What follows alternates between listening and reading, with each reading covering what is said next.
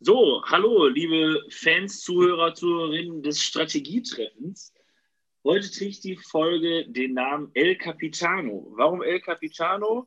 Denn heute haben wir keinen geringeren zu Gast als des, das frisch gebackene Geburtstagskind. Darauf kommen wir gleich noch zu sprechen. Und unseren Kapitän der ersten Mannschaft, Max Krönung. Hallo und herzlich willkommen beim Strategietreffen, Max. Ja, herzlich willkommen an euch beide in die Runde und äh, ich freue mich dabei zu sein. Ja, schön, dass du da bist, schön, dass du dir Zeit genommen hast. Ähm, ja, vielleicht schon mal äh, die erste große Erleichterung. Die Technik läuft. Und äh, es ist immer ein ganz großer Kampf für uns. Und äh, wir wollen dann auch mal einen ganz kleinen Hinweis von eigener Sache geben. Wir kriegen immer unheimlich viele Rückmeldungen nach dem Podcast. Äh, der war zu laut, der war zu leise, äh, Kind hat zu viel gequatscht. ne, äh, vielleicht nochmal für euch zu wissen, wir machen das ja alles hier Corona-konform. Ne? Wir sitzen ja alle am Laptop und äh, jeder muss mit der Technik irgendwie zurechtkommen, äh, die er hat. Und ähm, ja, äh, wir sind so ein bisschen amateurhaft, aber das passt, glaube ich, ganz gut zu uns. wir machen das aber mit Leidenschaft und mit Spaß und deswegen funktioniert das. Und wenn es mal irgendwie der ein oder anderen Stelle hakt, dann ist das nicht so schlimm. Dann habt bitte Nachsicht. Ähm, zur Not richten wir ein Spendenkonto ein. dann können wir auch mal richtig Technik einkaufen. Genau. Wichtig dabei ist, äh, ihr versteht anscheinend alles. Und das ist ja das Wichtigste, das Schönste dabei. Und wir freuen uns jetzt, wie gesagt, unseren nächsten Gast hier zu haben. Fangen, obwohl wir schon bei der ersten Folge, die ja unter uns stattfand, gesagt haben, wollen wir eigentlich weniger über die aktuelle, ja, über das äh, aktuelle Virus sprechen, so sagt man ja, ähm, aber trotzdem, Max, direkt die erste Frage mal an dich. Wie ist denn momentan dein, wie sieht dein Alltag aus? Man darf ja sagen, dass du äh, Polizist bist, ähm, handballfreie Zeit. Wie, muss, wie können unsere Zuhörerinnen, Zuhörer und wie wir, wir uns den Tagesablauf vorstellen? Oder sagen wir es mal anders. Du bist ja gestern 30 geworden. Ne? Herzlichen Glückwunsch nachträglich also, nochmal. Wir haben natürlich auch gestern eifrig persönlich gratuliert. Ja, damit steht ja auch fest, du bist ja kein Talent mehr. Ne, jetzt bist du rausgewachsen. Äh, lass uns da mal so anfangen. Ich denke mal, den 30. hast du dir mit Sicherheit auch anders vorgestellt, oder? Auf jeden Fall. Also ähm, erstmal danke für die Glückwünsche. Ähm, ihr habt ja sogar beide persönlich auch an meinem Geburtstagsvideo mitgewirkt. Auch nochmal äh, danke dafür.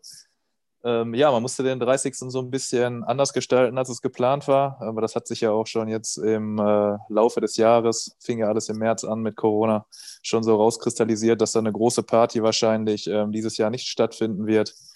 Und von daher, ähm, ja, haben wir versucht, gestern das Beste daraus zu machen. Ähm, wollten zumindest mal meine Eltern sehen und meine Schwester und haben da so im Garten so einen kleinen Glühweinstand aufgebaut und haben da quasi in so kleinen Etappen ähm, ja, mal die Mutter rangekarrt, mal den Papa rangekarrt, äh, mal meine Schwester rangekarrt und ähm, ja, alles natürlich so dass man die fünf Leute da im Moment nicht überschreitet und äh, dementsprechend muss ich den einen oder anderen Glühwein dann auch mehr trinken. Ja, danke ähm, für die Einladung. Ne? ja, da hat der Terminplan, äh, der Terminplan leider nicht mehr hergegeben, dass ich da auch noch äh, den VfL in Etappen einlade, aber das kann man ja gegebenenfalls bei Gelegenheit nochmal nachholen. Sehr ja, gerne. Wir reden, jetzt, wir reden, aber nicht vom VfL, ne? Also du brauchst jetzt hier nicht das große Ganze öffnen. Ja, dann machen wir, dann machen wir die London, die London-Kombo. Das habt ihr ja auch schon, glaube ich, ein paar Mal hier angesprochen. ja, oder so. Ja, genau. Also Du kannst ja, ich habe ja gerade gehört, wann du morgen Schulbeginn hast, kannst ja nach der Stunde, wenn wir fertig sind, kannst du noch vorbeikommen. Dann mache ich das Licht da unten nochmal an. Und, ähm. So, weiter zur nächsten Frage.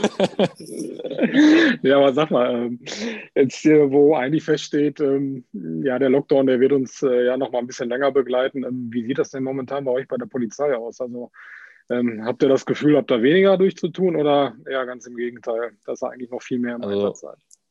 Ähm, ich kann dazu sagen, also die Polizei an sich, ich bin ja in der Hundertschaft tätig und ähm, ich persönlich habe jetzt das Glück, dass ich aktuell noch bis Ende der Woche ähm, abgeordnet war ans Landesamt, ja, an die Polizeischule quasi in Selm, sodass ich da in der Aus- und Fortbildung gebunden war die letzten ja, 10, 11 Wochen und nicht in dem Hundertschaftsgeschehen mit integriert war, weil die Jungs und Mädels, die da aktuell in den Stiefeln stehen, sage ich, die kommen aus den Stiefeln nicht raus. Also die haben einen Einsatz nach dem anderen, ob es jetzt Querdenker-Demos sind in ganz Deutschland oder der Dannenröder Forst in Hessen, wo der Wald gerodet werden muss. Also es ähm, sind trotz Corona sehr viele Einsatzanlässe, ähm, ja, wo die Truppen eingesetzt sind. Und ähm, wenn sie das gerade nicht zu tun haben, haben sie noch Bereitschaften zu leisten und auf der Wache abzuhängen. Also sehr viel Arbeit. Ähm, trotz Corona. Von daher konnte ich jetzt die letzte Zeit froh sein, da in der Polizeischule zu sein und dann geregelten Ablauf gehabt zu haben. Und äh, ja, für mich geht es jetzt quasi ab nächster Woche dann wieder in der Hundertschaft ganz normal weiter.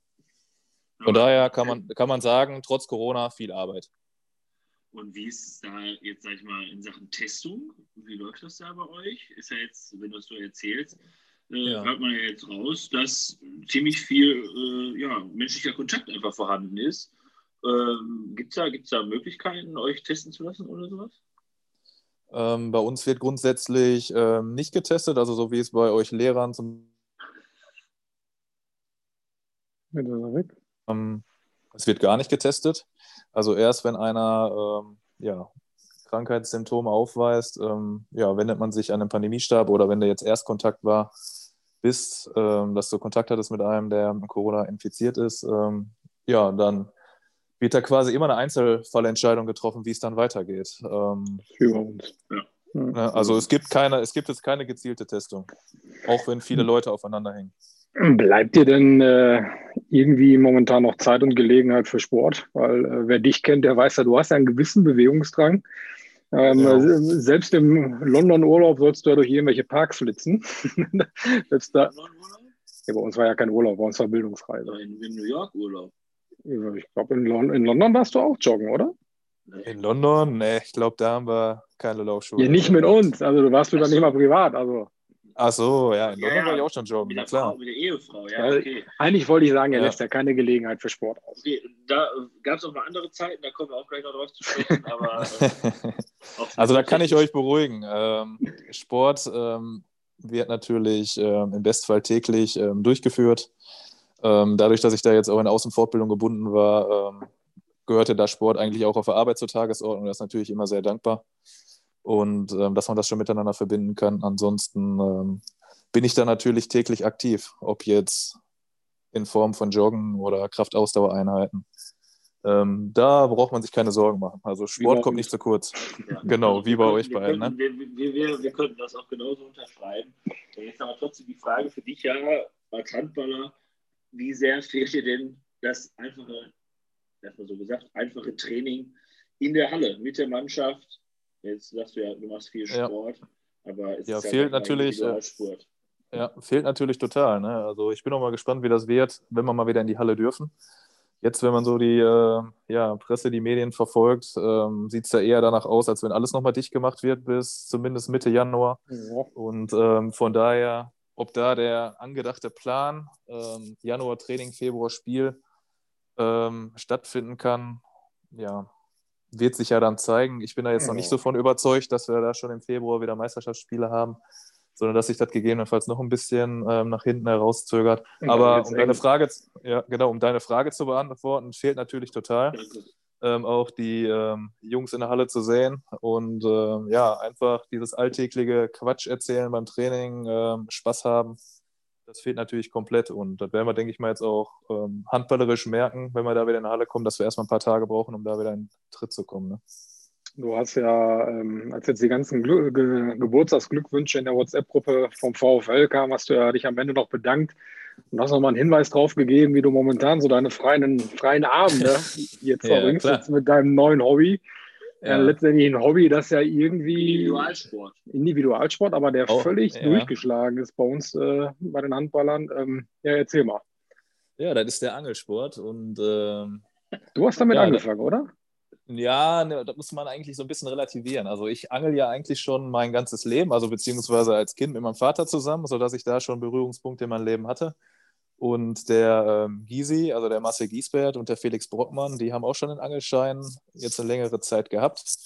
Und Dustin Dalian zum Beispiel hat auch früher mit seinem Vater viel geangelt und hat da auch schon so ein bisschen Affinität gehabt. Und ähm, ja, dann hat sich das irgendwie ähm, Ende letzten Jahres so ergeben. Auch in meinem Freundeskreis hatten dann welche Interesse, hatten schon Angelschein oder wollten einen machen, sodass wir dann tatsächlich den Kurs so belegt haben, dass er wirklich am 5.3., das war ja wirklich, als Corona losging, genau. ähm, haben wir die Prüfung gemacht. Das heißt, die Prüfung ging noch durch und dann ging es eigentlich reibungslos in den Lockdown über. Sodass, äh, beziehungsweise in die Corona-Zeit. Ja also, das war natürlich für. Zum, Coronas, oder?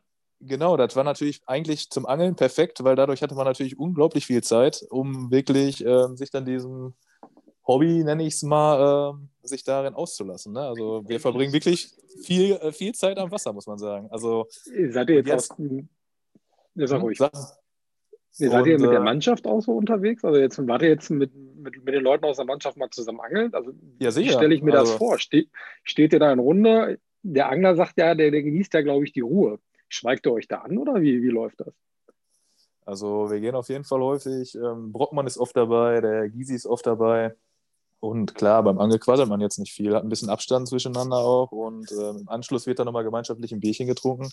Und ähm, ja, ähm, das macht einfach Laune. Ne? Ich weiß ja schon, dass ihr euch darunter nichts vorstellen könnt. Äh, Der Molly verdreht wahrscheinlich schon wieder die Augen.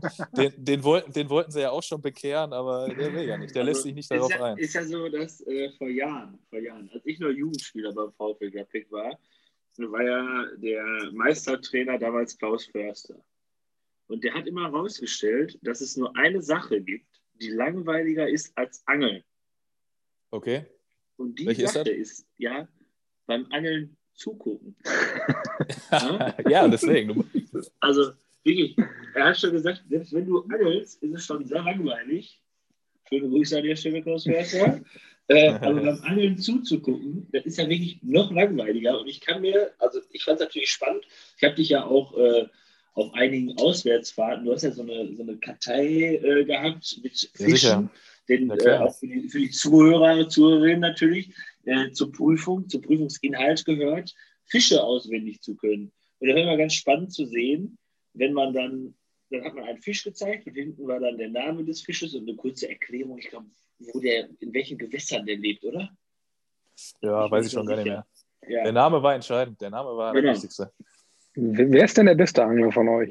Der Gysi wird jetzt natürlich sagen, er. Nee, Also erst- Gysi- Erstmal möchte ich Gysi noch ist eine, Gysi ist ja sehr selbstreflektiert. Der ist aber der mit den meisten Fotos. das ist immer das Gleiche.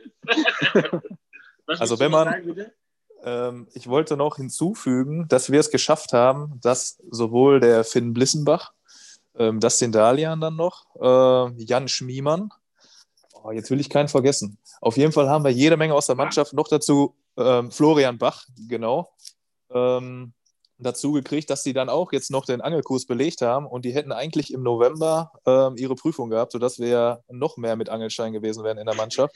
Aber leider, leider Gottes ist diese Prüfung jetzt ausgefallen. Da ist für die eine Welt zusammengebrochen. Ja, also ja. Teil-Lockdown, keine Prüfung, ähm, Angeln immer noch nicht möglich, obwohl alle Feuer und Flamme waren. Und ähm, ja, dabei, ich, oder? Christoph Enders natürlich als ähm, ehemaliger Warum bin Spieler ich des nicht überrascht? Ähm, ja, das schon war gesagt- natürlich ein bisschen schade, ne? Der soll eine Angelabteilung gründen am VfL und er hätten äh, irgendwie einen guten Vorsitzenden, irgendwie Brockmann. Der VfL Petri oder so, wer beim TV und TV Kufa hat, ne? Oder Ja. ja. Es ist auch nicht so, ähm, es ist auch nicht so, dass wir da am, uns einen Stuhl mitnehmen, uns da einzeln ans Wasser setzen und dann die Angel da reinschmeißen und äh, einfach da sitzen, sondern wir Das sind ist schon ja, spektakulärer. Es ist quasi aktives Angeln. Das heißt, du bist eigentlich nur dabei, zu schmeißen, wieder einzukurbeln, dich von Buhne zu Buhne weiterzuarbeiten. Äh, Mhm. es Von macht schon Spaß. Von Buhne zu Buhne. Von Steinpackung zu Steinpackung am Fluss. Also, also der Molly kennt jetzt nur von Bude zu Bude, so am. Strand. Als ob, als ob du Bude zu Bude könntest. Von Kneipe zu Kneipe. Das ist auf jeden Fall, glaube ich, ein Zeichen, dass ihr euch alle ganz, viel besser in der Hinsicht. Ne? dass da eine ganz gute Harmonie in der Mannschaft steckt, oder? Ja, auf jeden Fall. Auf jeden Fall. Ja. Also die Stimmung ist gut und äh, da kann man nicht meckern. Ja, wunderbar. Dann kommen wir mal so. Das war's mit dem Angel-Podcast. genau. aber kommen wir mal zurück zum Handball, vielleicht zu den Anfängen des Handballs, wollen wir mal so ein bisschen durchgehen, dich kennenlernen, beziehungsweise wir kennen dich ja schon ein bisschen und ich kenne dich ja oder wir kennen uns ja schon ziemlich lange. Äh, so ein Aufhänger ist, als ich heute bei meinen Eltern noch war und denen gesagt habe, dass heute die nächste Folge ansteht, die gefragt haben, mit wem, habe ich gesagt, mit Max. Und das, was meine Mama immer sagt, wenn wir über Max Krönung sprechen, ach, der kleine, dicke Max von Schalke 96. äh, damals in der E-Jugend. Da haben wir ja schon gegeneinander gespielt. Wie alt ist man in der E-Jugend? Ah, ich wusste, dass das kommt. Äh, Ich, ich wusste schon, dass das angesprochen wird. Ich glaube 8 bis 10, oder? Ich Ja, glaub, ist doch. noch kleiner. Also, Nein, sagen wir so um die zehn Jahre alt, Ja. vielleicht, ne, in der E-Jugend. 8 bis 10, nee, 10 ist kleiner. Aber acht ist, glaube ich, zu jung für E-Jugend. ist ja auch egal. Äh, ja, natürlich. Da konnte man sich darauf vorbereiten. Erzähl doch mal, wie du damals als kleiner dicker Max, der. Als strammer Max. Als. Nee, stramm war allerdings.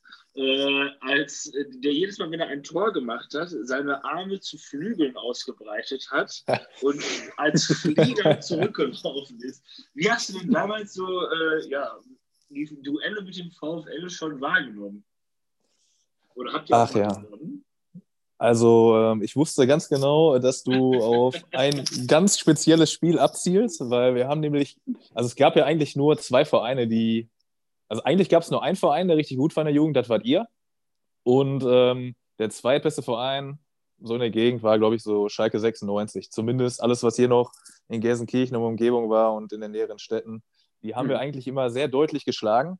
Außer natürlich gegen den VfL Gladbeck. Da haben wir meistens dann, wenn wir überhaupt gegeneinander gespielt haben, ähm, ja, dann auch deutlich verloren. Aber es gab ein Spiel, wo wir tatsächlich mit Schalke 96, ich glaube, es war 13 zu 12 ja. gegen den VfL Gladbeck, gegen Torben Mollnauer gewonnen haben. Ne, das war natürlich ein Highlight in der Jugend. Und ich glaube, da bin ich auch ein paar Mal als Flieger zurückgelaufen. Das, das, könnte, das ja. könnte gut sein. Also wenn ihr 13-12 gewonnen habt, dann hast du doch bestimmt 13 Tore geworfen, oder? Ja, das weiß ich nicht. Natürlich. Die beiden Wurfkühe untereinander. er, hat, er, hat, er, er, hatte einmal einsehen, einmal durften wir auch gewinnen und äh, ja, das ist auf jeden Fall hängen geblieben aus der, es war ja fast noch Kinderzeit. Genau, und damals war ja auch Stelle Bitte, gab es ja noch nicht, aber trotzdem haben wir manchmal auch so 20-2 gewonnen. Gab es die bei dir überhaupt noch? Pass auf, es gibt ein Spiel gegen Nordhemmern, da hat ein Coach Defte vorgegeben, dass wir, hier, deinen Arbeitskollegen Frank Habbe, der hat damals noch in Nordhemmern ja. gespielt, ja. der ist sehr äh, langsam zurückgelaufen. Da hat der Sven gesagt, als Vorgabe, immer Stelle Mitte, du warst im Tor, Tim. Ja. Und äh, da gab es ja. Ich habe geliefert. Ja, genau. Da gab es ja noch. Ball aus dem Tor holen konnte ich. Genau. Ball aus dem Tor holen äh, ging gut. Und auf jeden Fall, da haben wir sogar mal, ich auch, ganz Nordhemmern überlaufen. War frei durch, vom Kollaps oder verworfen? Ist ja auch eine große Stadt. Lass uns mal mal Max quatschen. Das ist, glaube ich, ein bisschen interessanter als deine Kriegsgeschichten hier. Ähm, wie ging es denn dann für dich weiter? Ähm, du sagtest ja, so Schalke 96 deine Anfänge und äh, genau. nächste Station war ja dann schon äh, quasi die Nachwuchsabteilung des Bundesligisten Tusam Essen. Genau, also ich habe erste Jahr C-Jugend habe ich noch bei Schalke 96 gespielt. Also da haben wir es auch als erste Jugendmannschaft geschafft, ähm, höher als Kreisebene zu spielen in dem ersten Jahr C-Jugend, also weil wir echt eine ganz tofte Mannschaft hatten. Wir, ja, war jetzt auch nicht herausragend, aber Bezirkssieger zumindest gespielt. Das war für damalige Verhältnisse schon echt cool. Und dann haben die, ähm, ja, vergessen uns für nächste C-Jugend ja quasi für diese Quali zu melden. Das heißt, wir hätten auf jeden Fall wieder in, auf Kreisebene spielen müssen. Und ähm, ja, dann haben wir oder habe ich mit meinen Eltern zusammen entschlossen, dass das jetzt nicht unbedingt für mich ist, ähm, dann auch mal in der Kreisliga dann in, in der C-Jugend zu spielen. Und dann bin ich halt zum Probetraining nach ähm, Tusem Essen gegangen, damals unter Ion Bonda. Übrigens ein herausragender Typ. Ähm, und ähm, ja, habe dann Probetraining gemacht und dann haben die natürlich auch äh, direkt gesagt, ähm, ja, kannst kommen. Und dann bin ich bei Tusem gelandet, genau. Also es lief jetzt nicht mal ein Scouting, dass die dich damals angesprochen haben nee. und du bist aktiv auf die zugegangen, okay? Nee, nee, so ein, so ein Flieger wollten die ursprünglich nicht haben und äh, deswegen musste ich mich da musste ich mich da selber anbieten. Nein, ich war beim Probetraining, äh, damals sogar, glaube ich, mit ähm, Daniel Linke und Nils Bayer. Ich weiß nicht, ob die auch bei dem Probetraining schon dabei waren oder ähm, dann kurz danach auch zum Training gekommen mhm. sind und die sind dann auch bei Tusam gelandet. Also Schalke 96 war quasi selber schuld, dass sie uns verloren haben, weil sie uns nicht für die Quali angemeldet haben. Ärgerlich. Ja, ich wollte gerade sagen, das hat man ja auch damals gemerkt, äh, dass viele von Schalke dahin gegangen sind. Äh, ja, genau. Richtung Essen. Und, aber das wusste ich jetzt auch nicht, äh, weil heute ist es ja gang und gäbe, Probetraining, Jugendspieler, ob man dann überhaupt. Scouting-System. Und genau, das ist ja, also ja. heute ist das ja wie man so schön sagt, im Volksmund mehr oder weniger in aller Munde. Aber dass das damals auch so war, war mir jetzt gar nicht so, so klar. Also, dass äh, normalerweise, also wir haben zum Beispiel in Gladbeck, wenn jemand kam, der einigermaßen gerade einen Ball werfen konnte, der konnte sich anmelden, so ungefähr. Aber dass das in Essen hättest du dann auch, aufgrund der vielleicht auch Qualität der ersten Mannschaft noch damals, äh, hättest du dann auch abgelehnt werden können, höre ich jetzt raus. Oder wie, wie muss man sich das vorstellen? Weiß ich jetzt nicht mehr. Auf jeden Fall, äh, keine Ahnung, ob die einen jetzt auch abgelehnt hätten, aber zumindest hat man da einmal vorgespielt, einmal mitgemacht und dann haben die gesagt, ja, können wir gebrauchen und äh, ja, dann bin ich da immer Tag für Tag mit der U17 vom Essen Hauptbahnhof zur Margaretenhöhe gefahren. War das denn eine große Umstellung für dich? Also ich kann mir jetzt vorstellen, jetzt ohne dem damaligen Verein zu nahe zu treten, aber Essen ist ja schon immer bekannt gewesen für eine gute Jugendarbeit. Ähm, das war mit Sicherheit nochmal ein komplett anderes Level, oder? Ja, erstmal war man natürlich auch stolz, dann bei Tusam Essen zu spielen und hat diesen Aufwand dann ähm, ja, gerne in Kauf genommen. Also ich konnte immer bei mir, ich habe ja in Gelsenkirchen-Rotthausen gewohnt, da war auch direkt so eine Bahnhaltestelle. Von da aus war es in zehn Minuten am Essen Hauptbahnhof und dann mit der U17 weiter. Von daher ging der Aufwand noch, ähm, um dann immer zum Training zu kommen. Ähm, aber erstmal war es natürlich unheimlich stolz, da zu spielen. Du hattest die Möglichkeit, da immer in der höchsten äh, Jugendklasse ähm, zu spielen. Und ähm, schön war natürlich auch, dass dann, wie gesagt, mit Daniel Linke und Nils Bayer auch zwei Schalker Kollegen mit mir da gespielt haben, sodass auch der Einstieg da recht einfach war und äh, man nicht alleine fahren musste. Ähm, ja, dann ist man dabei, hat man dabei Tusem die Jugendmannschaften nach und nach durchlaufen. Ne? Das war natürlich dann eine schöne Zeit. Genau, und dann sind wir, glaube ich, auch schon beim Tusem in der Jugend, wenn ich richtig informiert bin, die Janus-Brüder begegnet. Kann das sein? Genau, die sind dann auch irgendwann aufgetaucht. Ähm, ja, man hat. Äh, so oder, oder nimm mal noch ein paar Namen. Also, ja. ich glaube, da war ja, ja einiges. Die Jugendzeit, wir haben, wir haben äh, natürlich auch, wie wir es immer machen, hervorragenderweise, uns vorbereitet, aber über die ja. Jugend über die Jugend beim Tusem, wer alles da mit dir war. Das ist also ich kann, ich kann ja mal ein paar Namen. Ja. Also jede Menge Namen, die ihr auch kennt. Das ist zum Beispiel auf links außen, mit denen ich da zusammengespielt habe, ist Daniel Krüger, der jetzt Trainer in Riemke ist. Dann Daniel Linke, äh, habe ich ja gerade schon gesagt, der auf links außen gespielt hat. Halb links zum Beispiel Martin Wozniak, ähm, auch, ein Gel auch ein Gelsenkirchener Jungen, der äh, bei Tusem da, gut, der war ein bisschen älter, aber ähm, ich habe dann auch mal in der, der genau, und ähm, man hat ja auch mal in der Jugend höher dann mitgespielt, sodass man da auch Berührungspunkte hatte. Auf halb rechts Ruven Toke, äh, am, die beiden Tesch, die beiden Tesch-Brüder haben da gespielt. Einer, der Alex mhm. am Kreis, der Andi im Tor. Ähm, rechts außen weiß ich jetzt gar nicht, wen wir da haben, aber Pascal Toborny kennt ihr zum Beispiel, mit dem ich da gespielt habe, die beiden leisen Brüder. Ähm, also jede Menge. Ich kenne nur Marvin. Ja. ja, Marvin Leisen und Robin Leisen. Robin Leisen, okay. ähm, gut. Okay. Der ähm, ist, glaube ich, schon länger nicht mehr aktiv, zumindest nicht bei Tusem oder da in der Umgebung, wenn ich richtig informiert bin. Der Marvin ist da ja immer noch im Essener Raum. Janus Brüder hat jetzt nicht erzählt, die waren auch dabei, oder? Die Janus-Brüder waren auch dabei, klar. Die, äh, natürlich. Die kamen auch die dazu. Ich weiß gar nicht. Oder, also die kamen aus Duisburg, glaube ich, oder? Genau, die kamen vom MSV Duisburg. Ähm, dann waren sie vorher, glaube ich, noch in Solingen. Oder sind sie von Tusem nach Solingen? Ich weiß nicht mehr genau. Auf jeden Fall gibt es auch glaube, eine lustige... so. Ja, erzähl. Ich weiß nicht, ob ihr auf diese Anekdote hinaus wollt mit den Janus-Zwillingen. Als sie beim Probetraining waren, ähm, ja, wir haben uns immer umgezogen in der Kabine und dann war immer so die Frage, lässt man die Tasche in der Kabine stehen oder nimmt man die Tasche mit in die Halle? Und ähm, ja, ich habe meine Tasche zum Glück mit in die Halle genommen, ähm, andere nicht. Ja, und genau bei dem Training, als die Janus-Zwillinge da waren, waren auf einmal ein paar Sachen weg, ne, nach dem Training. damit, da, das waren die natürlich nicht, aber damit ziehe ich die heute noch auf, das ist immer ganz witzig. Sag ich noch. Denn, waren, denn, waren denn alle Janus-Brüder immer bei allen Spielen da? Ach, äh, nicht unbedingt. Ähm, wie gesagt, wir haben ja nicht so wirklich Überblick über die Chronik. Hattet ihr denn äh, auch irgendwann mal bei, bei irgendwelchen Meisterschaften teilgenommen? Oder? Ja, wir haben, ähm, ich weiß gar nicht, war das B-Jung? So genau habe ich das jetzt auch alles nicht mehr gedanklich vorbereitet hier. Wir haben auf jeden Fall Westdeutsche Meisterschaft gespielt. Wir sind Niederrhein-Meister geworden. Ich meine, das war in der B-Jugend ähm, haben dann im Halbfinale um die westdeutsche Meisterschaft gegen Gummersbach gespielt. Ähm, Hinspiel in Gummersbach unentschieden und dann ähm, Rückspiel in der Margaretenhöhe.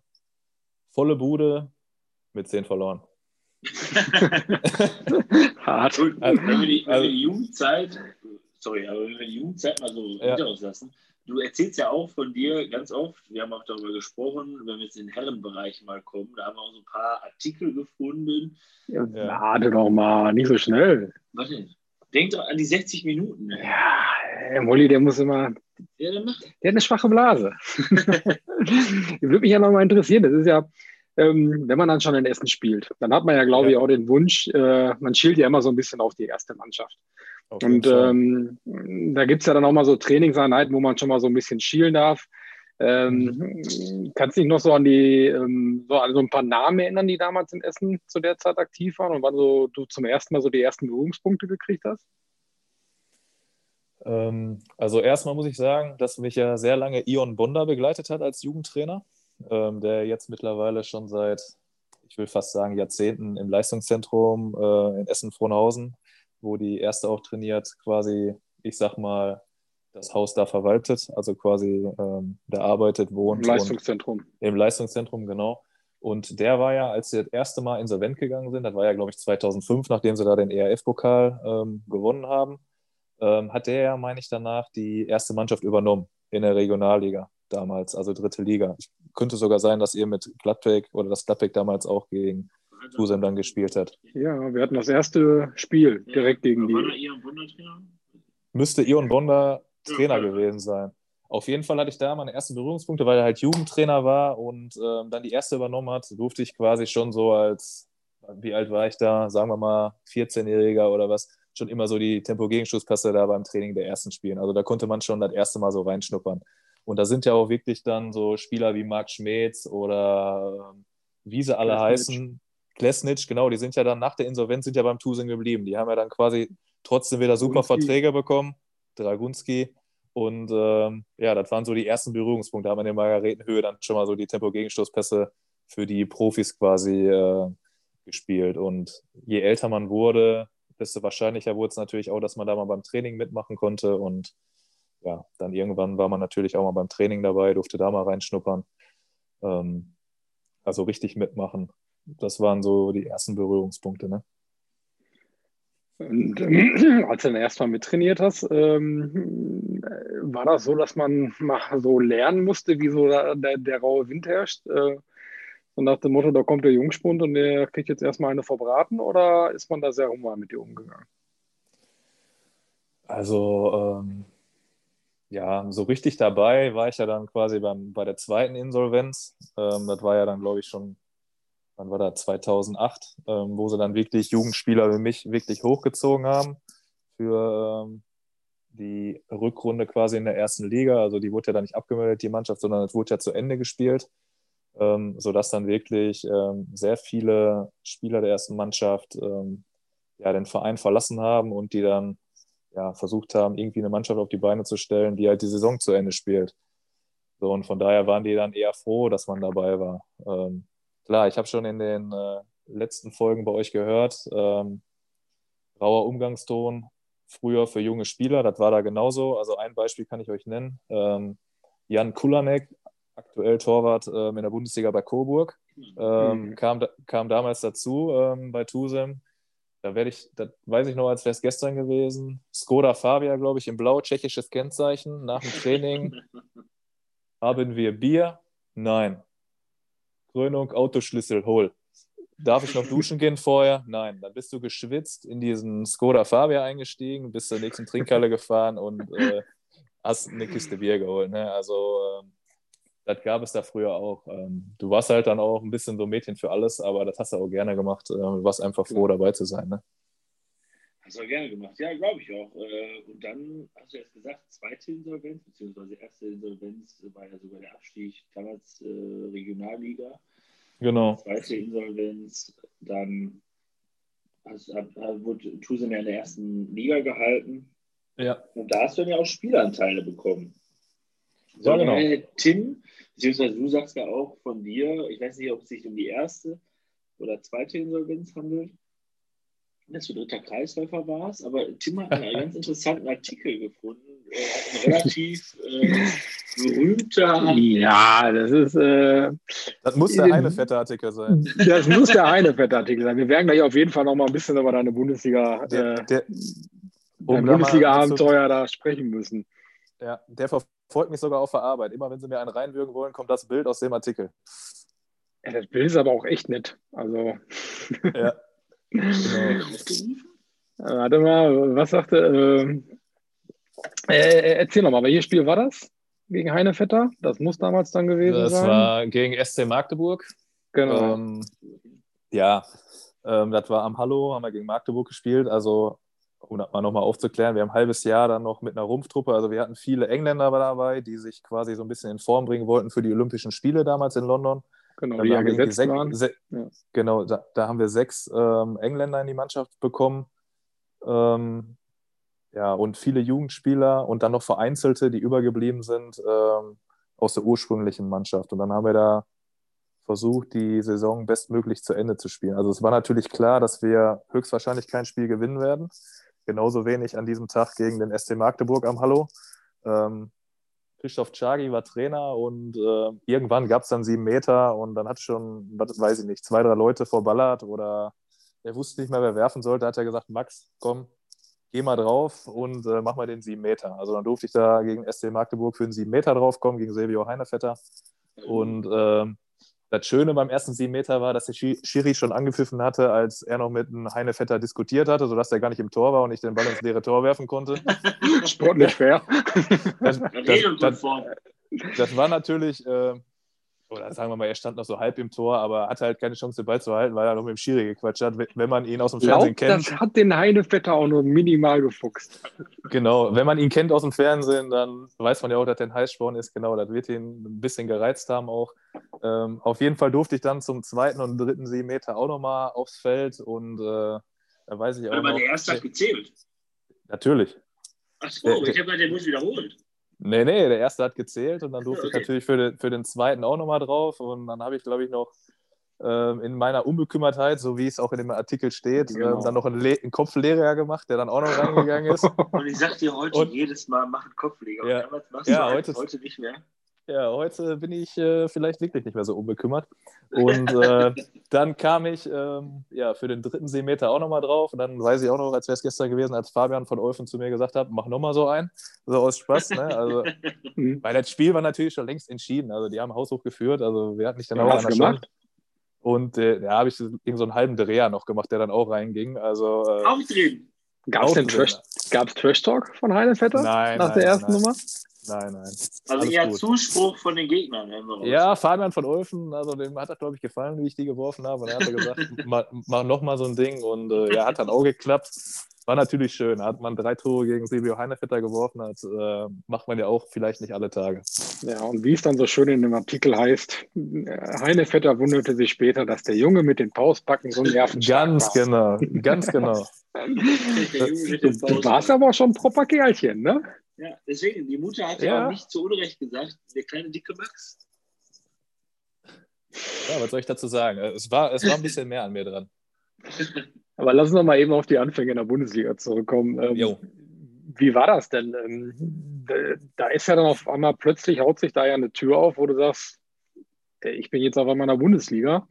Ähm, Wie habt ihr das denn damals so alle in dem Fall mitgenommen? So die, die, die ganzen Problematiken, die mit der Insolvenz kamen und dann, dass man auf der einen Seite ist das natürlich total, total scheiße für den Verein, auf einmal kriegt man selbst so eine Chance. Wie war das damals für dich? Also war für mich natürlich ähm, eine super schöne Zeit, muss ich sagen, weil ich auch sagen muss, dass ich mit Christoph Czagi wirklich einen sehr fairen Trainer hatte. Ähm, also wenn du scheiße trainiert hast, dann hast du auch nicht gespielt.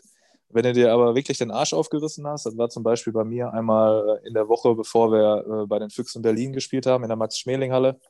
Ähm, da muss ich anscheinend ein ordentliches Training hingelegt haben in der Woche. Und dann äh, stand ich da auf einmal in der Max-Schmeling-Halle äh, in der Start 7 und äh, bin da aufgelaufen und habe angefangen. Also das war wirklich, dass, wenn du Leistung gezeigt hast, dann äh, bist du auch aufs Feld gekommen und durftest auch spielen. Da weiß ich noch, da stand es glaube ich auch schon 3-0 für Berlin, dass ich dann das 3-1 gegen Hani El Fakarani geworfen habe, der im Innenblock stand ähm, und dann da ein Tor in der Max-Schmeling-Halle geworfen habe. Und dann nach dem Spiel bist du dann im VIP-Raum bei den Füchsen Berlin äh, mit Schokobrunnen und allem drum und dran. Ne, Ich mit meinen Postbacken, das war natürlich super. Ähm, wo, wo dann auch ähm, Bob, Bob Hanning zu einem hingekommen ist und äh, zu einem gesagt hat, so Junge, hast du Spaß gehabt? Also hat dir das Spiel Spaß gemacht? Also da auch nochmal so ein bisschen Zuspruch bekommen hast. Das war natürlich eine schöne Zeit, muss man wirklich so sagen. Oder wir haben auch beim THW Kiel dann gespielt, ähm, war natürlich auch Glück, dass dann ein Rückspiel in Kiel war. Ausverkaufte Halle. Ähm, wir sind eingelaufen, haben natürlich auch Applaus bekommen, hast schon Gänsehaut gehabt und dann sind da die Jungs vom THW Kiel eingelaufen, damals noch mit Markus Alm und wie sie alle hießen. Und die ja, und der Löfgen weiß ich nicht, ob der noch da war. Ähm, ja, doch. Karabatic. Karabatic war dabei. Karabatic, äh, Palika Wir haben den Artikel natürlich gefunden. Warte, kann ich? Ja, man, man, man sagt in der Podcast-Sprache, wir haben den Artikel vorbereitet. Ähm, viel besser Ah. finde ich, ähm, es gab da so ein paar Zitate von den Beteiligten. Das steht immer noch auf der THW-Seite. Okay. Und alle sagten so viel und THW-Kreisläufer Markus Alm sagte dann, es war ein komisches Spiel. da glaube ich. Endstand 43, 23 bei Kiel. Ja, aber geht noch. Omaye, Ja. Pali- Palitska, Omaye, Ja. Welthandballer. Andersson, Lundström, Kautitschnit, Anic, Löwgren, Ja, genau. Ahn, Zeitz, Karabatic, Klein, Jicha Löfgren, Jicha. und Trainer Gislason. Also, was willst du denn mehr? Also Ja, ich wollte mal, ich wollte mal sagen, äh, 43, 23, da verlieren auch andere Bundesligisten heute noch so hoch in Kiel. Also von daher haben wir uns Ja. da eigentlich ganz, ganz gut geschlagen. Und äh, das Coole war da, äh, da habe ich auch ein bisschen gespielt, habe glaube ich auch zwei Tore oder so da gemacht. Du konntest, ähm, da habe ich in der zweiten Halbzeit nur Angriff gespielt. Das heißt, als ich da Tor gemacht habe, bin ich rausgelaufen und konnte oben am Videowürfel mir das Tor nochmal angucken. Da war natürlich auch eine schöne Geschichte. Aber ich glaube, Nee. glaub, eine ganz schöne Geschichte in so einem Handballerleben ist einfach die Erfahrung. Auch Auf jeden allein Fall. Schon, allein schon sich an Ja. Ich glaube, ihr trefft euch an der, oder habt euch an der, ich habe es heute immer noch so an der Margaretenhöhe getroffen. Und ähm, allein mit dem Bus nach Kiel zu fahren, zu wissen, dass man nach Kiel Ja. fährt, zu der Truppe, die Tim gerade vorgelesen hat. Ja, Äh, ich ich glaube, also ich könnte mir vorstellen, dass man schon, weiß ich nicht, beim Einsteigen in den Bus äh, so eine ungemeine Vorfreude hat auf, auf dieses Spiel, auch wenn man weiß, man kriegt da äh, mit, weiß ich nicht, jetzt habt ihr mit 20 Toren verloren, ist überhaupt nicht dramatisch zu dem Zeitpunkt, weil man sich der Umstände bewusst ist.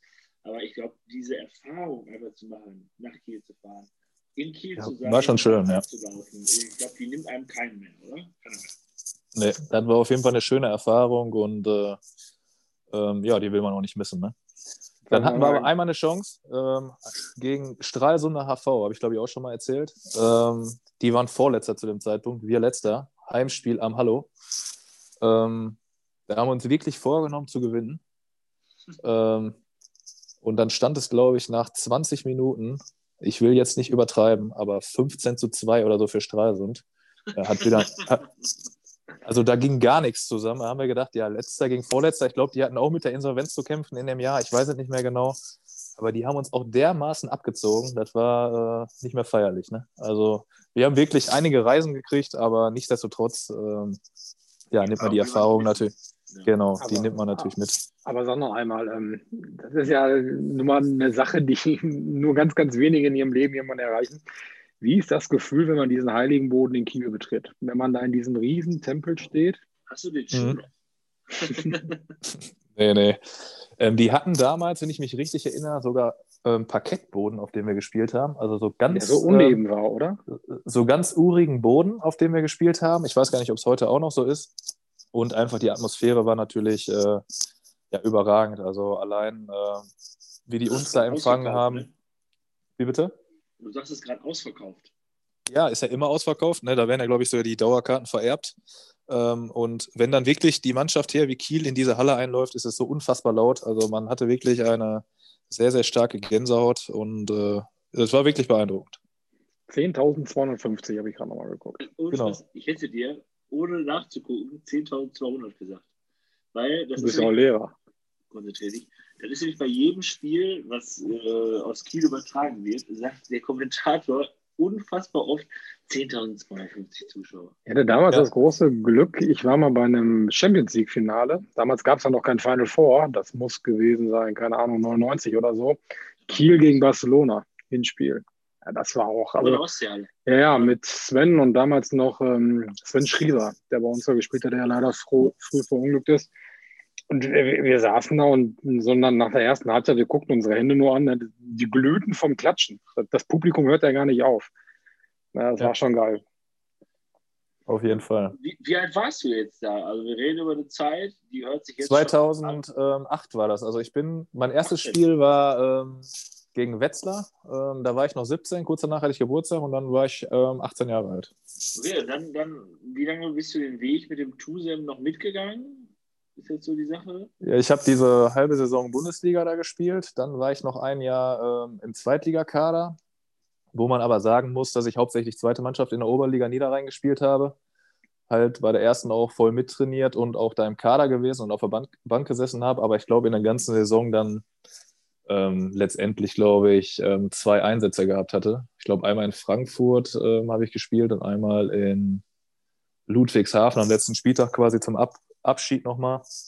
Ähm, Aber du würdest trotzdem sagen, jetzt rückblickend, wir, wir gehen gleich nochmal drauf ein, es ging ein bisschen anders weiter als beim Tusen, aber ja. auch jetzt, sag ich mal, wir verfolgen ja ein ähnliches Konzept beim VfL, sag ich mal, mit der zweiten, ersten Mannschaft, natürlich auf einem anderen Liganiveau, aber ja. dass dir das Training in der ersten Mannschaft, äh, in der zweiten Liga da, dennoch, hat dir das weitergeholfen? Also, wie war das? Wie muss man sich das vorstellen? Also es war, ähm, die Woche war eigentlich nur gespickt mit zur Schule gehen und Handballtraining. Ne? Also ähm, die erste Mannschaft hat natürlich jeden Tag trainiert und die zweite Mannschaft dann auch noch, lass sie dreimal trainiert haben. Das heißt, ähm, ja, da kann ich mich auch an ganz viele Tage mit Daniel Krüger erinnern, der mit mir dann erst in der ersten trainiert hat und dann noch ähm, danach zur zweiten gefahren ist, wo wir dann wirklich das Training der zweiten auch noch mitgenommen haben. Die erste trainiert er dann immer ein bisschen eher, meistens schon so um 16 Uhr, 16 bis 18 Uhr oder so. Da hat er die Pausbacken verloren in der genau. Zeit. 16 Uhr ne? Training, auch schöne Grüße an Michael Hegemann. genau, und ähm, das ist natürlich für so einen jungen Spieler perfekt gewesen. Ne? Also du ähm, hast unglaublich viel trainiert, du hast in der zweiten also alles mitgenommen. Alles mitgenommen. Zeitweise war ja auch noch A-Jugend parallel, dann hast du auch noch A-Jugend trainiert. A-Jugend, zweite, erste, volles Programm, volle Bude. Und du hast halt auch gerne gemacht, ne? Du bist gerne überall hingegangen. Du hast gerne alles mitgenommen und du hast wirklich jedes Training wie so ein Schwamm aufgesaugt und äh, bist dadurch besser geworden. Ne? Das ist das, was so in der heutigen Generation vielleicht ein bisschen fehlt. Ähm, diese Bereitschaft, wirklich ähm, ja, alles zu geben, jede Einheit zu nutzen, um da besser zu werden. Und ähm, ja, da hat man auf jeden Fall gerne gemacht. Ich, Irgendwann ich konnte man. Ob Molly sich jetzt angesprochen fühlte. Hä? Wieso? Der ist, der ist auch meine Generation. Der Mulli hat auch fleißig trainiert. Der Mulli hat aber die Pauspacken ja später gekriegt. Nee, ich, ich sag mal so, ich, ich habe sie behalten. nee, ja, ich schon. Ja, dann ähm, irgendwann hast du ja dann für dich trotzdem den Entschluss gefasst und äh, bist von Tusen weggegangen. Hast du für dich da keine Perspektive mehr gesehen oder ähm, hat der Verein gesagt?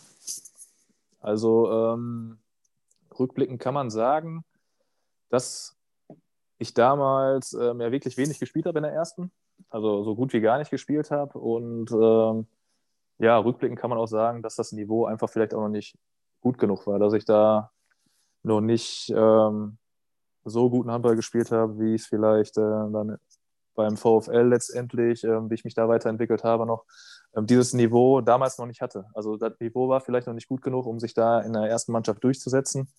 Ähm, ich hätte die Möglichkeit gehabt, da ähm, weiter dran zu bleiben, auch hauptsächlich weiter Zweite zu spielen und bei der ersten mitzutrainieren. Die Möglichkeit wäre da gewesen. Ähm, ja, letztendlich ähm, sind die Verhandlungen oder die Vertragsverhandlungen sind aber ja, sind da nicht zum Abschluss gekommen, haben uns nicht geeinigt, sodass ich dann gemeinsam mit meiner Familie entschieden habe, nee, für das, was einem da geboten wird, für den Aufwand, ähm, das ist es wirklich nicht wert. Und äh, ja, habe mich dann dazu entschieden, ähm, die Segel da zu streichen mhm. und äh, mich anders, anderweitig zu ähm, orientieren und bin dann letztlich ja in Duisburg bei den Hamburger Löwen gelandet. Wie kam da der Kontakt zustande? Boah, das ist eigentlich auch eine gute Frage. Habe ich mich heute auch noch gefragt, wie da der Kontakt äh, zustande gekommen ist. Irgendwann war ja dann. Du hast Angst vor Fragen gehabt, ne? Ich habe mich echt ein bisschen vorbereitet, ne? weil ich wollte natürlich jetzt hier nicht auf dem Schlauch stehen, äh, weil ich ja bei den anderen schon mitbekommen habe, dass es so um die eigene Laufbahn in Anführungsstrichen geht. ähm, nee, irgendwann war ja klar, dass ich bei Tusum nicht mehr weitermache, ähm, beziehungsweise auf der Suche nach Vereinen bin. Und da hat sich mein, mein Vater damals, glaube ich, auch ein bisschen umgehört. Und so ist dann der Kontakt damals mit Bert Mühleis, ähm, der da Co-Trainer war bei Hamburg, entstanden. Habe mich dann mit dem mal im Duisburger Innenhafen ähm, ja, auf ein Getränk getroffen und dann haben wir das festgezurrt. Das war auch für mich gut erreichbar über die A42 von Gelsenkirchen aus 25 Minuten Fahrt. Ähm, von daher hat sich das dann damals ergeben. Du hast da ja einen kennengelernt. Äh, da ist, glaube oh, ich, eine ja. Freundschaft fürs Leben daraus äh, entstanden. Und wir haben da oh, was, ja. das würden wir dir ganz gerne einmal. Nur, nur, nur, kurz einmal vorab. Das wird jetzt auch technisch, wir setzen es technisch so gut wie möglich um. Ja, wir halten, so. wir halten das Handy ans Mikro. Genau. okay. zu. Ja. Ja, hallo Max. auch auf diesem Wege nochmal alles Gute zum Geburtstag.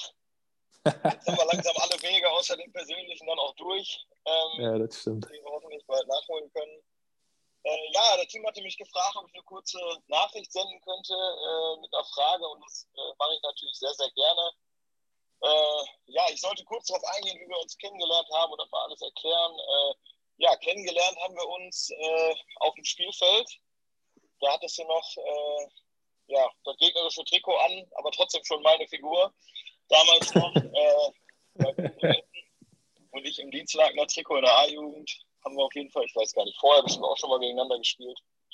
Ähm, ja, und haben uns dann richtig kennengelernt bei Hamburg 07 in der Seniorenbereich. Im zarten Alter von, glaube ich, 19 Jahren. Äh, ja, sind direkt gute Kumpels geworden und bis heute geblieben, äh, wo ich sehr, sehr froh und äh, ja, froh darüber bin und auch stolz drauf bin, ähm, weil ich dich nicht nur sportlich, sondern auch als Menschen sehr, sehr schätze äh, immer sehr, sehr gerne Zeit mit dir verbringe. Und äh, ja, äh, zum Thema Zeit verbringen ähm, ist dann auch dahingehend äh, meine Frage so ein bisschen. Ähm, du kannst ja vielleicht mal kurz erklären, oder ich, ich weiß nicht mehr, ob du es noch genau weißt, für welche Partei hat Manfred Kuhmichel kandidiert? vielleicht äh, fällt dir ja was ein. Ganz liebe Grüße. Scheiße, weiß ich gar nicht mehr genau. Ja, Christoph Enders. Christoph genau. Enders. Jetzt sind wir natürlich gespannt. Manfred Kuhmichel. Also wir wissen nichts darüber. Erklär uns das. Erzähl. Manfred Kuhmichel. Ähm, ja, das war auf jeden Fall nach einer wilden Partynacht. Ähm, auf der, was ist das, in der Rüttenscheid, Rüttenscheider Straße, ich weiß es nicht genau, mhm. sind wir, ähm, ja, dann war schon morgens 6, 7 Uhr über äh, ja, die Rüttenscheider Straße gelaufen und überall hing halt diese ähm, Wahlplakate von Manfred Kuhmichel. Ich muss jetzt lügen, ob das CDU war oder SPD. Ich glaube, er kandidierte für die CDU. Ist das richtig? richtig Habt ihr recherchiert? Richtig. richtig. Ich würde natürlich sofort wissen, wer ist Manfred Kuhmichel. Ja, und das, das Schöne an Hamburg war, äh, ja, das hat auch, das war auch eine super Gemeinschaft damals. Wir waren wirklich sehr oft ähm, auch nach den Spielen raus, so wie es jetzt ähm, ja auch in Gladbeck so ist. Ähm, und wir konnten Bert Mühleis, der war damals entweder Co-Trainer oder auch oder schon Trainer, später wurde der Trainer. Wir konnten den, Erstmal war natürlich Werner Enders Trainer, aber komme ich gleich zu. Da komme ich gleich zu. Lass mich erst die Manfred Kuhmichel-Geschichte zu Ende erzählen. Wir konnten den immer anrufen. Das heißt, morgens um 6.30 Uhr oder 7 Uhr, als wir da über die äh, Rüttenscheider Straße gelaufen sind, haben wir ihr Handy rausgenommen, Bert Mühlers angerufen, der hat uns dann eingesammelt und dann äh, haben wir bei dem wieder auf der Couch gepennt. Ähm, ja, das ist eigentlich die Geschichte so zu Manfred Kuhmichel. Ja, und Christoph Enders habe ich natürlich äh, in Hamburg kennen und äh, ja, kann man schon sagen, lieben gelernt. Ähm, war natürlich super froh, als wir uns dann in Gladbeck wieder gesehen haben, als wir da zusammengespielt haben. Und ähm, der Kontakt ähm, hält immer noch an und wird wahrscheinlich auch immer anhalten. Ähm, sind gute Freunde geworden. Ähm, super Typ. Den könnt ihr auch mal hier einladen. Er steht übrigens schon auf der Gästeliste. Ja, Zum weiteren Ablauf äh, kommen wir natürlich noch. Ja, da warst du in Hamburg und da haben, sind wir uns, glaube ich, auch in einigen Trainingsspielen ja, genau. begegnet. Und, mhm. ich konnte mich immer an den, an den Mittelmann mit dem riesen Bums im Arm erinnern. Das, das kann aber nicht gespielt. ich gewesen sein. Ich wollte sagen, genau. ich habe ich hab doch bei dir gespielt, Tim. Du hattest aber kein Bums. Aber, ja, okay. Nein, aber genau, wir haben ein paar Testspiele gegeneinander gehabt und ähm, ja, Siegbert Busch, ähm, da ich ja in Gelsenkirchen damals schon gewohnt habe und immer noch wohne, hatte natürlich auch schon mal die Fühler ausgestreckt, auch schon in der Zeit bevor ich oder als ich in Hamburg war. Und ähm, ja, irgendwann bin ich dann auch bei Siegbert Busch dann im Esszimmer am Tisch gelandet und äh, haben wir damit Gladbeck eingetütet. Ich, ich, ich glaube auch ein, ein großer Vorteil in der Kommunikation zwischen euch beiden war ja, äh, dass ihr beruflich aus der gleichen, der gleichen Region kamt. Also ich glaube, Siegbert äh, hatte auch ein Fable für äh, Spieler, Handballspieler, die auch den Polizeiberuf ausüben, so wie er es sagen würde.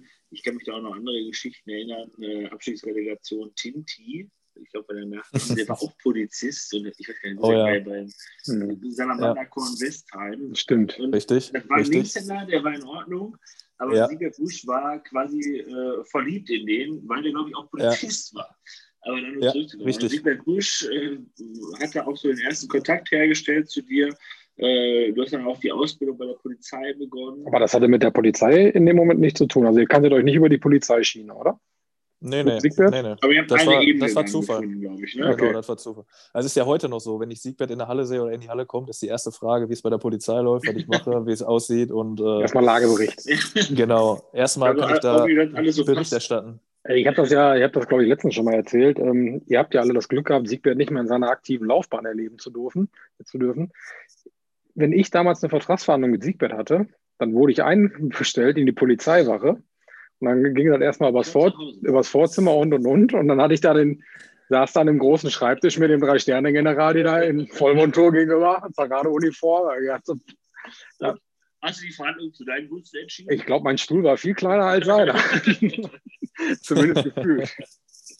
Ja, gut, aber da kam der äh, Kontakt zum VfL zustande, Max. Und das ist ja das, äh, worum es heute Ja. Auch gehen soll, oder beziehungsweise warum, warum wir uns überhaupt genau. Ist Hamborn damals auch pleite gegangen? Hamborn ist pleite gegangen. Überall, Du bist also, schon Pleitegeier, ne? äh, äh, Und du Im hast Grunde, mal Löwenkostüm an. ja, ich hatte auch mal ein Löwenkostüm an, weil ich der Jüngste war. Bei meiner, das war quasi, da mussten wir jetzt nochmal den Schwenker einmal kurz zu Hamborn machen ähm, und dann starten wir mit Gladbeck. Ähm, erste Treffen ähm, bei den Hamburger Löwen war direkt eine Mannschaftsveranstaltung, bevor die Vorbereitung losging. Und äh, da haben wir so eine Duisburg-Rallye gemacht. Ähm, da war auch Christoph Enders übrigens in meinem Team. Da haben wir die Mannschaft aufgeteilt in vier Gruppen oder so. Der, der Jüngste musste ein Löwenkostüm anziehen, das war dann ich. Also bin ich äh, mit einem Löwenkostüm unter anderem durch den Duisburger Zoo gelaufen. Also so, so viel zum Thema, äh, was die Jungen alles so machen müssen. Ähm, alle die Jungen, die jetzt zuhören. Ne? Also wenn ihr mal ein Kostüm anziehen müsst, macht das einfach. Ähm, und ähm, ja, genau, dann musste man dann, weiß ich nicht, etliche Fragen beantworten und parallel eine Kiste Bier leer trinken und so ist man sich näher gekommen. Das war natürlich ein schöner Einstieg. Ähm, ja, so viel zum Thema Löwenkostüm. Jetzt können wir gerne über Gladbeck reden. Du bist ja damals zu uns gekommen, als wir äh, 2012 den Aufstieg in die dritte Liga, äh, glaube ich, hinter uns hatten. Ne? Zwei, Ja, genau. kamst dann 2012, 2013. Genau. Ähm, eine große Eingewöhnungszeit hast du damals aber nicht gebraucht, oder? Also ich kann mich an Trainingsseiten äh, oder Trainingseinheiten, Entschuldigung, erinnern, ähm, bei Holger Krimpove im Bereich Koordination, wo ich äh, gedacht habe, ey, was machen wir hier? Ne? Das habe ich ja überhaupt nicht auf die Kette gekriegt. Also so Sachen, so Hürden Oder war springen das oder so. Nee, nee, das war beim War Holger, das das jetzt weiß die ich. Vorbereitung?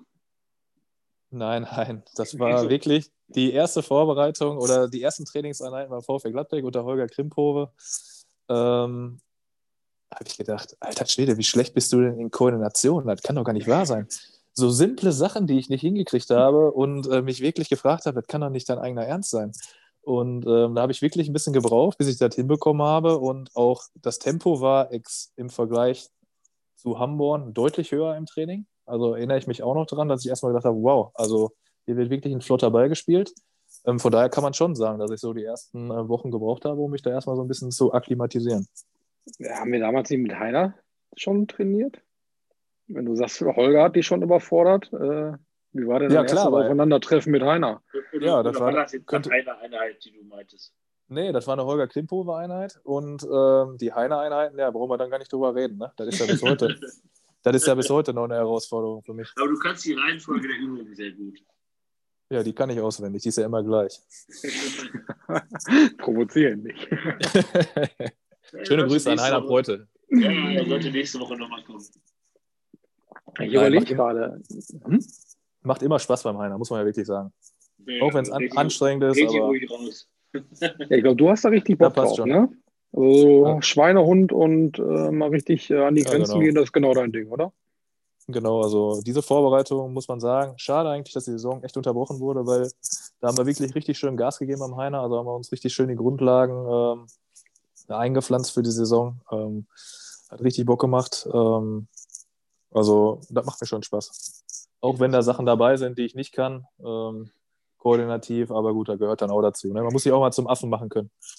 Genau, und jetzt hast du uns gerade gesagt, äh, dass die Vorbereitung so sehr, sehr gut gelaufen ist beim Heiner.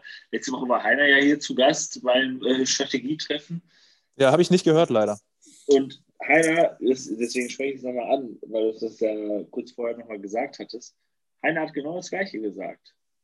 Er hat gesagt, ja. dass er es richtig schade findet, dass wir oder ihr, wir, sage ich jetzt einfach mal, nur ein Saisonspiel machen konntet, weil, ja. oder konnten, weil er die Vorbereitung als so intensiv gut äh, empfunden hat und dass alle so gallig waren, mitgezogen haben, dass die Früchte praktisch nicht geerntet werden konnten. Und er sagt auch, es war richtig schade, äh, es ist richtig schade, dass nicht da die äh, ja, Leistung allein im athletischen Bereich, wir waren ja auch äh, spielerisch sehr gut beieinander, sagt man ja, dass das nicht weitergetragen wird. Und das fand er sehr schade und er äh, hat ja die gleiche Meinung wie du, weil ihr habt, äh, also er hat euch ein Lob ausgestellt.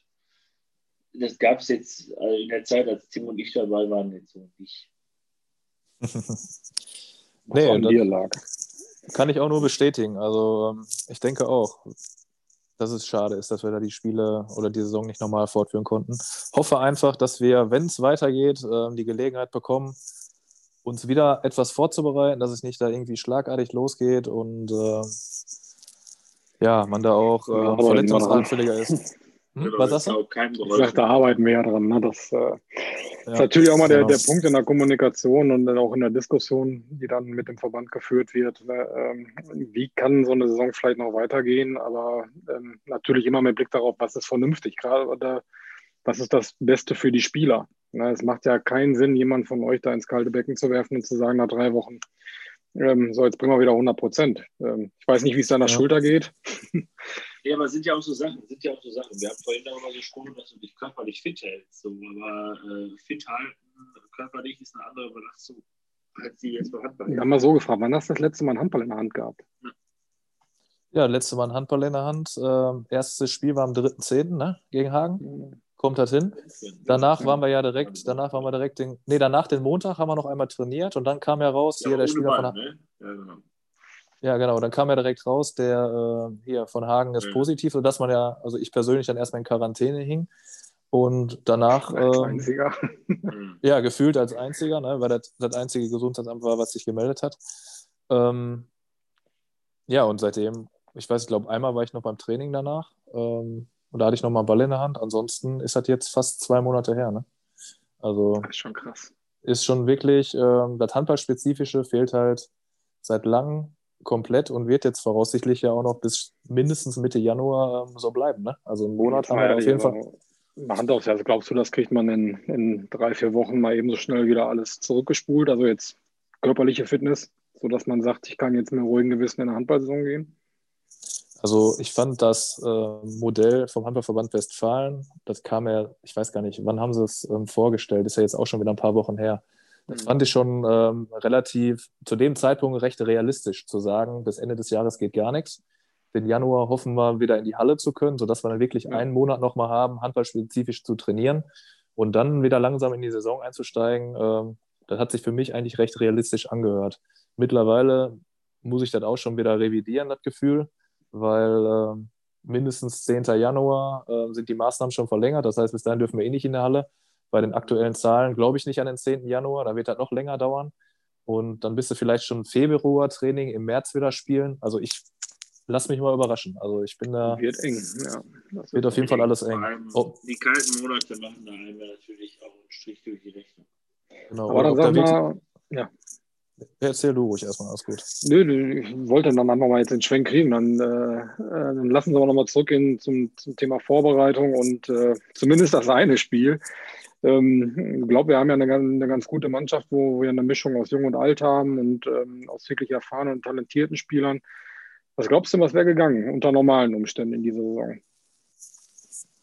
Also meiner Meinung nach haben wir eine wirklich ähm, sehr gute Mannschaft. Wir haben sehr viele junge Spieler, sehr viele talentierte Spieler ähm, haben ja mit Giesbert, Janus und mir, sage ich mal, jetzt noch drei etwas ältere, ähm, die die 30 jetzt auch alle drei geknackt haben in der Mannschaft. ähm, oh. Entschuldigung. Und ähm, ja, sodass das eigentlich recht ausgewogen ist. Was uns so in der letzten Zeit immer noch ein bisschen gefehlt hat, vor allen Dingen auch in der letzten Saison, ist die Konstanz. Also wir haben ja wirklich Spiele gehabt, wo wir dann ASV Hamm schlagen, wo wir in Bielefeld gewinnen, wo wir die Spitzenmannschaften wirklich schlagen können. Ähm, aber dann gegen CVJM Rödinghausen verlieren, ähm, gegen Möllbergen verlieren, gegen Schalke unentschieden spielen. Das darf einem dann wirklich nicht passieren, ne? wenn du wirklich nochmal richtig ähm, oben angreifen willst. Wenn wir es geschafft hätten, diese Saison, diese Konstanz irgendwie zu erreichen, gehört natürlich auch immer eine gewisse Portion Glück dazu, ähm, dann hätten wir mit Sicherheit zumindest in unserer Staffel erstmal oben angreifen können und wirklich vielleicht um die ersten beiden Plätze mitspielen können. Und dann hätte man halt geguckt, was in der Endrunde dabei rausgekommen wäre. Ne? Also mein großes Ziel ist es ja, um äh, was ich eigentlich auf jeden Fall noch erreichen will, ist einmal wirklich aufzusteigen, einmal einen bedeutenden Aufstieg hinzukriegen, wovon ihr ja alle, die schon in diesem Podcast waren, die das schon mit Gladbeck erreicht haben. Das fehlt, das fehlt mir ja wirklich noch, weil ich ja dazu gekommen bin, als der Aufstieg quasi schon perfekt war. Ähm, das würde ich schon ganz gerne mit der Mannschaft nochmal erreichen. Und da denke ich, da sind wir ganz gut aufgestellt im Moment. Uns fehlt vielleicht noch ein äh, erfahrener Spieler noch so im Rückraum, ähm, der vielleicht noch so ein bisschen die letzte Ruhe reinbringen könnte. Ähm, so ein Mollenhauer zum Beispiel, wenn der noch ähm, da wäre und die Schulter nicht Fratze hätte, dann wäre es vielleicht noch realistischer, aber es ist, denke ich mal, durchaus nicht unrealistisch. Gut, dass man das nur hier hören kann und nicht sehen kann, wie Mollenhauer sich gerade feiern lässt. Äh, ja, aber auch zu grade, ja, ja, Hör auf, äh, der, der, lässt sich schon feiern, dass äh, er lässt sich ja immer die Zahlen liefern von den Podcast-Folgen. Und äh, okay. Du, du hast gerade noch mal gefragt. Ja. Wie viel, wie viel hören denn zu? Wie viel hören denn so zu?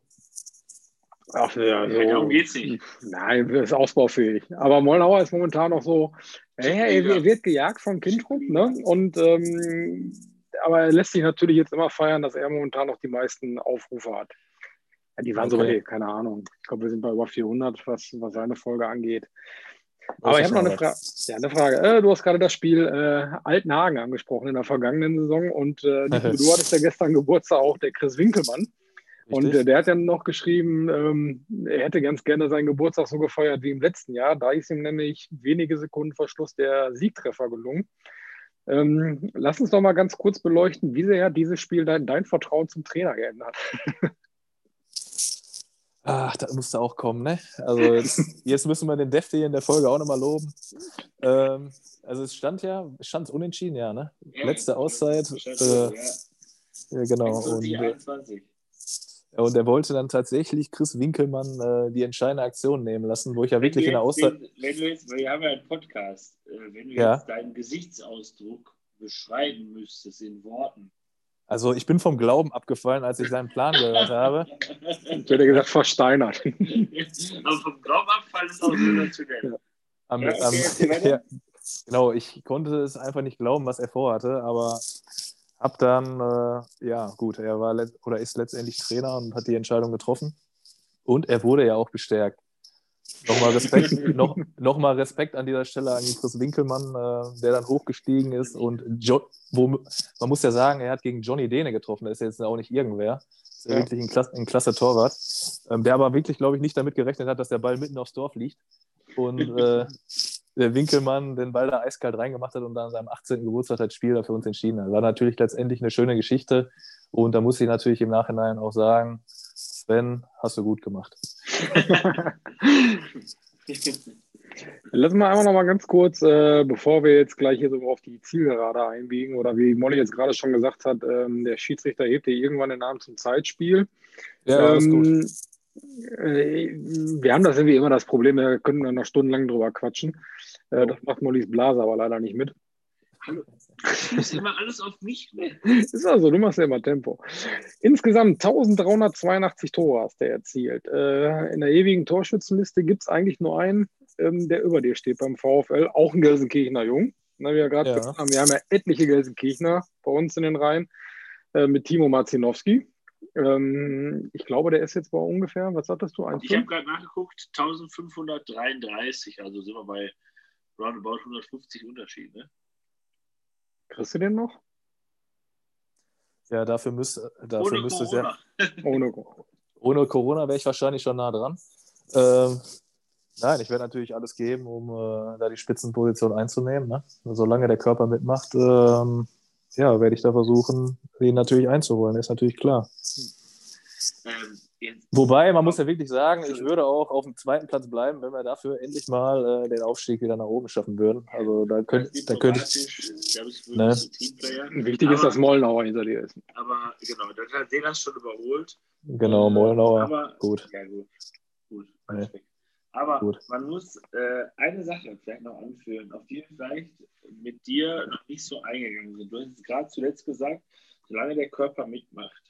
Ähm, jetzt kennen wir dich alle als austrainierten athletischen äh, jungen Mann, der jetzt gestern 30 Jahre alt geworden ist.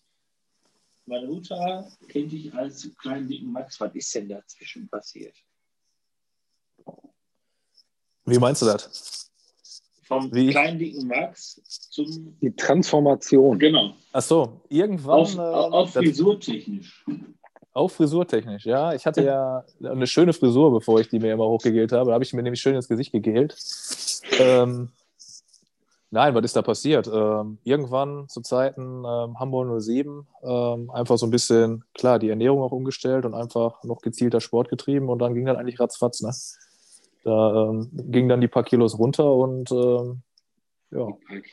Also ich dachte jetzt, als der Molly sagte, ne, wir kennen dich als Fitten, dachte ich, wir kommen nochmal auf einen besonderen Punkt in deiner Karriere zu sprechen. Du hast ja eine schwere Verletzung äh, davon getragen. Ja, ähm, richtig. Eigentlich verbunden mit einem tollen Erfolg. Ne? Äh, berichte ja. mal.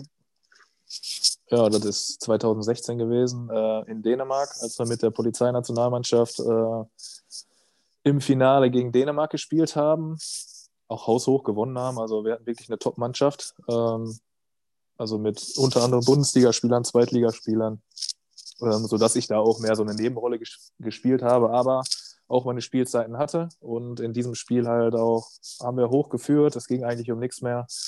Und dann in einem Tempo-Gegenstoß, ähm, ja, eine, was war es, Stoppbewegung gemacht und ähm, ohne Gegnerkontakt.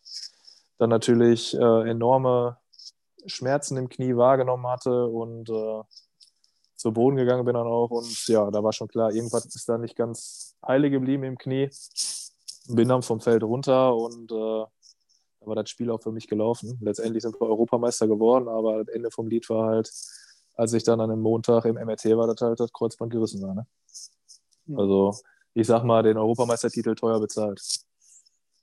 Ja, in, in Gladbeck damals. Ähm, genau.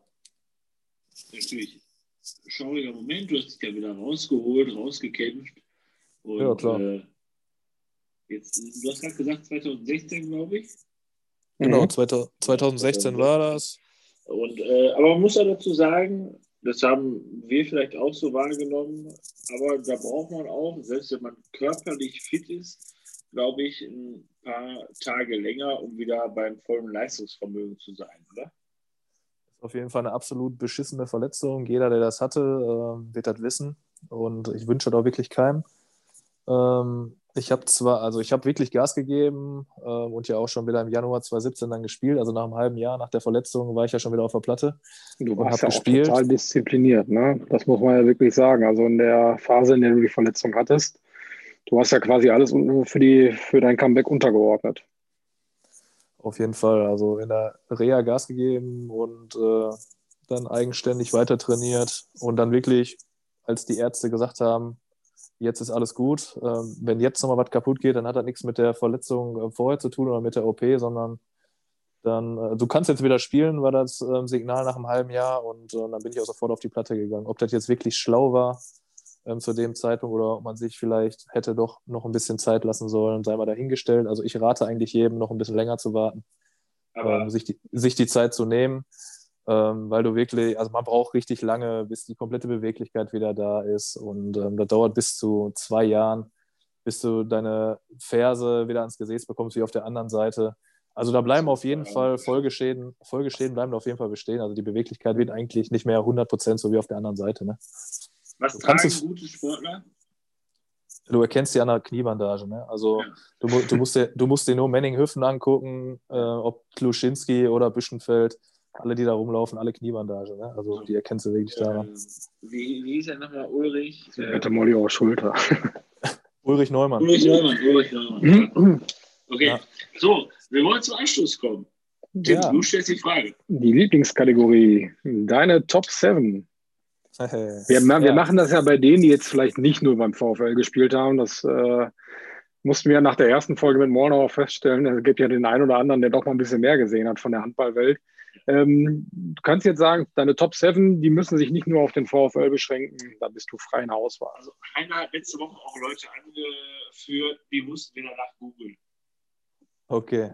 Wir mussten Ähm, erstmal bestätigen, dass die auch auf der Position spielen. Ich kann, das, ich kann das ja vielleicht so machen, dass ich immer jemanden äh, ja, so vom, vom VfL suche und dann vielleicht noch so einen äh, Spannmann aus meiner Handballkarriere oder so. Also dass ich da immer so ein bisschen variiere. Also ich fange mal im Tor an, da nehme ich auf jeden Fall ähm, Andreas Tesch. Ähm, einfach nur, weil er ein geiler Typ war. Man froh war, wenn der in einer Mannschaft war, ein super Rückhalt war. Und ähm, ja, da auch nochmal an der Stelle, falls Sie zuhören, schöne Grüße an die Familie. Ähm, tut einem einfach nur mega leid, dass der ähm, von uns gegangen ist, der Andi. Der gehört auf jeden Fall in mein Tor. Ähm, auf links außen ähm, würde ich natürlich, wenn ich an jetzt einen Gladbecker dahin stelle, würde ich den ähm, Sebastian Schmidt dahin stellen. Ähm, so aus meiner ähm, Handballkarriere zuvor ähm, würde ich so die beiden Daniels, also einmal Daniel Krüger, ein super ehrgeiziger äh, Spieler gewesen und dann Daniel Linke, ein super talentierter Spieler. Schöne Grüße an ihn. Er hätte viel mehr aus seinem Talent machen können. Also der, der hatte wirklich Sprungkraft wie ein Flummi. Das sind so meine Leute auf links außen. Ähm, womit machen wir weiter? Halb links. Du entscheidest. Ich habe so, ich mich natürlich vorbereitet und habe überlegt, wen äh, stelle ich auf halb links. Da habe ich mich wirklich schwer getan. Ähm, und habe so nach so einem klassischen Halblinken, also nach so einem gesucht, der äh, wirklich für so einfache Tore zuständig ist. Und das ist so in meiner, ja, in meiner Handballkarriere, ja, sind mir eigentlich nicht so viele begegnet. Ähm, da würde ich Matt Matthias, äh, nee, so den klassischen, der hochgeht und das Ding einfach reinschmeißt, so auf halb links. Ne, mit dem ich auch, mit dem ich auch zusammengespielt habe. Also ich könnte jetzt natürlich auch so einen Bergermann oder Marcinowski nehmen, aber mit dem habe ich ja nicht zusammengespielt. Ich versuche ja einen zu wählen, der mit mir, mit mir zusammen auf der Platte steht. Und da würde ich Matthias Gerlich nehmen. Ich weiß nicht, ob ihr ihn kennt. Mit dem ich äh, bei, bei Tusem zusammengespielt habe. Und mittlerweile spielt er, glaube ich, in Bern, in der, äh, in der Schweiz. Auf die Mitte würde ich tatsächlich ähm, Torben Mollnauer stellen. Auch, auch, auch wenn er sich jetzt, ähm, weil es tatsächlicherweise ähm, immer Spaß gemacht hat, mit dir zu spielen. Also wirklich. Hä? Nee, du hattest. Äh, also ich ihr habt musste euch doch gegenseitig die Schusskarten genommen, ihr zwei. Nein, also das, man muss das ja so sehen. Ich war ja dann auf halb links, Mollnauer auf der Mitte. Ähm, und ich musste mich eigentlich nicht darum konzentrieren, ähm, wie das Spieler, sondern ich konnte mich einfach darauf konzentrieren, meine Tore zu werfen. Das war immer sehr angenehm. Und deswegen äh, stelle ich den Mollnauer auf die Mitte. Ähm, so einen anderen genialen, einen anderen ähm, genialen Spannmann, den ich so habe ich in der Polizeiauswahl kennengelernt, ist Tim Genkes. Ähm, Hm. Mittlerweile wieder in ähm, Aldekerk. Ähm, also wirklich auch ein sensationeller Mittelmann. Also den würde ich da vielleicht noch erwähnen, mit dem ich mal zusammengespielt habe. Ähm, auf halb rechts, ja, muss ich auch auf jeden Fall Michael Kindrup stellen. Ähm, also das war, Ja, Das können war- wir da mal kurz drüber sprechen vielleicht, weil wenn du jetzt Kindrup auf halb rechts stellst, haben Ja. wir morgen keine ruhige Nacht. 4 Uhr 10 kommen die okay. ersten Dann fährt er WhatsApp-Nachrichten. wieder nach Aurich und so. Also komm, Ja, ich hab das ja gehört. klar, aber schöne Grüße, Michi. Äh, Fahr vorsichtig. genau. Und wir freuen uns auf deine Nachricht. Also ich meine, du hast Kindrup genannt. Gut, erzähl weiter. ich habe Kindrup genannt, wir nehmen auch Kindrup. Also das war schon, Ja. das war schon damals in der dritten Liga mit uns dreien, das äh, war, War schon ein schon schöner, Granate. war, war schon ein schöner Rückraum. Ähm, auf rechts außen, ähm, wen stelle ich denn auf rechts außen? Ja, Hüsener wird schon oft genannt, ne? Den nehme ich jetzt mal nicht.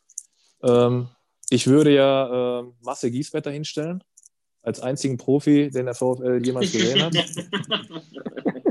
Und ähm, wir sollen ja wahrscheinlich auch keinen nehmen, der jetzt noch spielt. Ansonsten hat der Kannst du Felix, Kannst du machen. dann mache ich noch einen Spannmann zum Marcel Gieswert, mache ich einen aktuellen Spieler mit Felix Kessler, weil er mit Sicherheit, wenn er noch jahrelang beim VfL bleibt. Ähm, ich glaube, ich glaub, die Spannkombination Giesbert-Kessler ist, ist auch überragend. Ne? technisch nicht so schlecht. Nö. Genau, genau. Ähm, wobei der Giesbert spielt ja auch noch, was erzähle ich für einen Quatsch.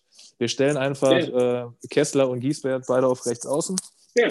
Und am ähm, Kreisläufer. Äh, Kreisläufer machen wir natürlich das beste Gespann, was der VfL jemals gesehen hat, mit Janus und Enders. Ne?